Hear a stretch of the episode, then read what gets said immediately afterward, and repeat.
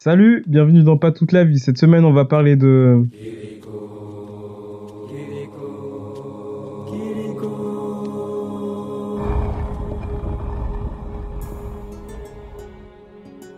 Alors je te préviens, le podcast de cette semaine va te spoiler, donc si t'as pas vu Kiriko et la sorcière, bah je te conseille d'aller le voir. Euh, c'est dispo sur Netflix. Ça me tenait à cœur de parler de ce film parce qu'il a vraiment marqué mon enfance et peut-être qu'il a marqué la tienne aussi. Il est sorti en 1998 et personne ne prévoyait à la base que ce soit un tel succès. Il a été distribué dans plus de 40 pays, il a été traduit dans 30 langues et lors de sa première année d'exploitation, il a fait plus d'un million quatre cent mille entrées. Alors même que le jour de sa sortie, il y avait des gros films d'animation qui sortaient comme Mulan, Le Prince d'Égypte ou Fourmise. Et toute l'industrie du cinéma en France s'accorde à dire qu'il a vraiment un peu révolutionné le milieu parce a montré qu'on pouvait faire des films d'animation français et que ça pouvait être rentable. Maintenant que les présentations sont faites, on peut rentrer dans le vif du sujet.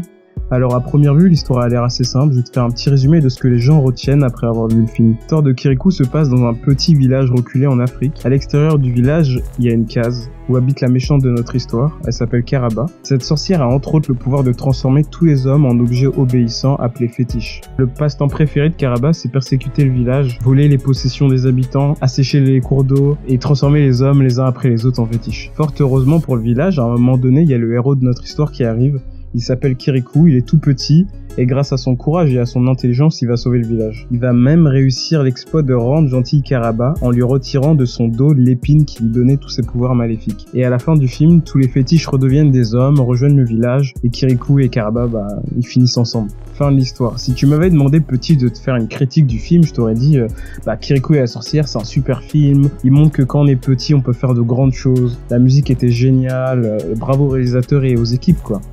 Ce que je t'aurais dit. Mais quand tu regardes le film de plus près, enfin, dans mon cas, quand tu lis les articles qui t'expliquent le film, eh bien, tu remarques une chose. Kirikou pose tout le long du film sans cesse une question.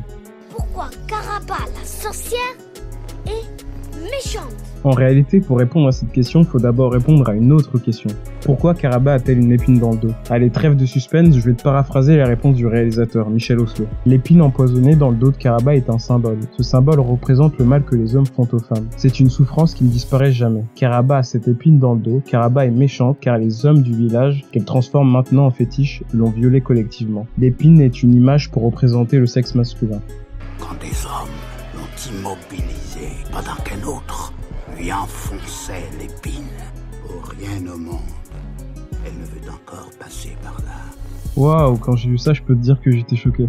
En fait, Kiriko et la sorcière, c'est bien plus qu'un film d'animation. C'est une allégorie des viols de guerre et Karaba est la véritable victime de notre histoire. Et quand tu comprends ça, bah, le film t'apparaît vraiment différemment. Et tu peux faire bon nombre de parallèles entre Karaba et les victimes de viol. Karaba transforme les hommes en fétiches comme si elle les rendait tous responsables de ce qui lui est arrivé. Karaba ne parle jamais de son traumatisme, elle se protège derrière une barrière de haine et elle devient extrêmement méfiante. Dans le film, c'est le fétiche sur le toit qui symbolise la méfiance parce qu'il surveille tout ce qui se passe autour de la case de Karaba. Quel est ce bruit? Ce sont les villageois qui danse dans l'eau de la source. Comment? L'eau de la source? L'eau est revenue? Oui, puissante maîtresse. Et Kirikou Est-il mort? Je ne crois pas. Il arrose ses petits camarades. Enfin, pour finir avec tous ces parallèles, Karaba est rejeté par les villageois tel le coupable le village oublie même l'existence de l'épine et l'acte qui y est lié, voulant comme rejeter leur propre culpabilité de ne pas avoir su ou pu protéger ou soutenir Karaba. Le mal qu'elle a fait, elle l'a fait. Si elle n'a plus de pouvoir, tant mieux.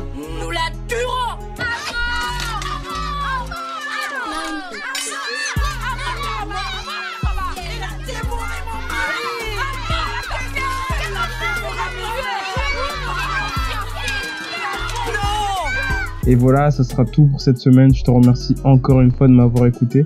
La musique que tu entends en fond s'inspire de la chanson Zion de Lauryn Hill. Tu peux retrouver l'instrumental en description. Ça me tenait vraiment à cœur de partager l'analyse de ce film avec toi et par-dessus tout de parler de ce sujet.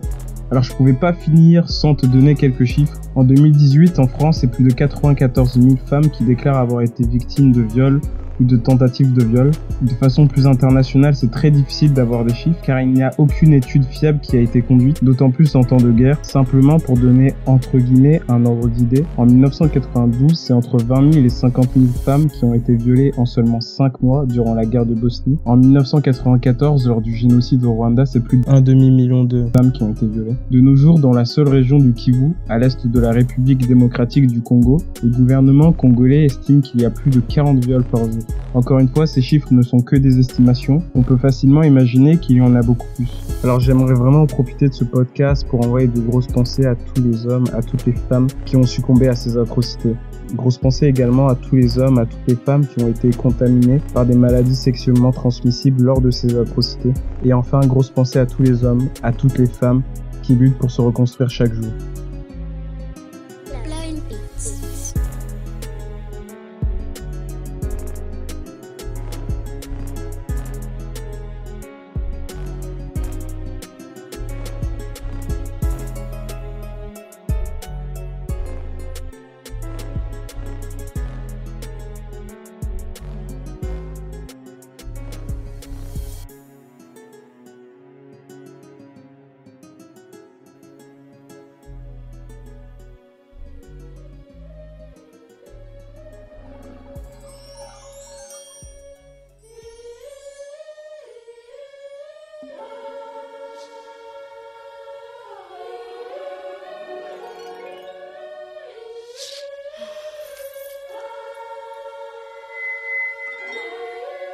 Je ne souffre plus.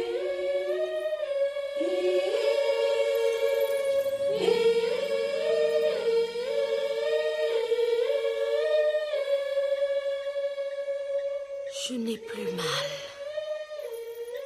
Comme c'est étrange de ne plus ressentir aucune souffrance. Je suis libre. La sorcière avec ses pouvoirs a disparu.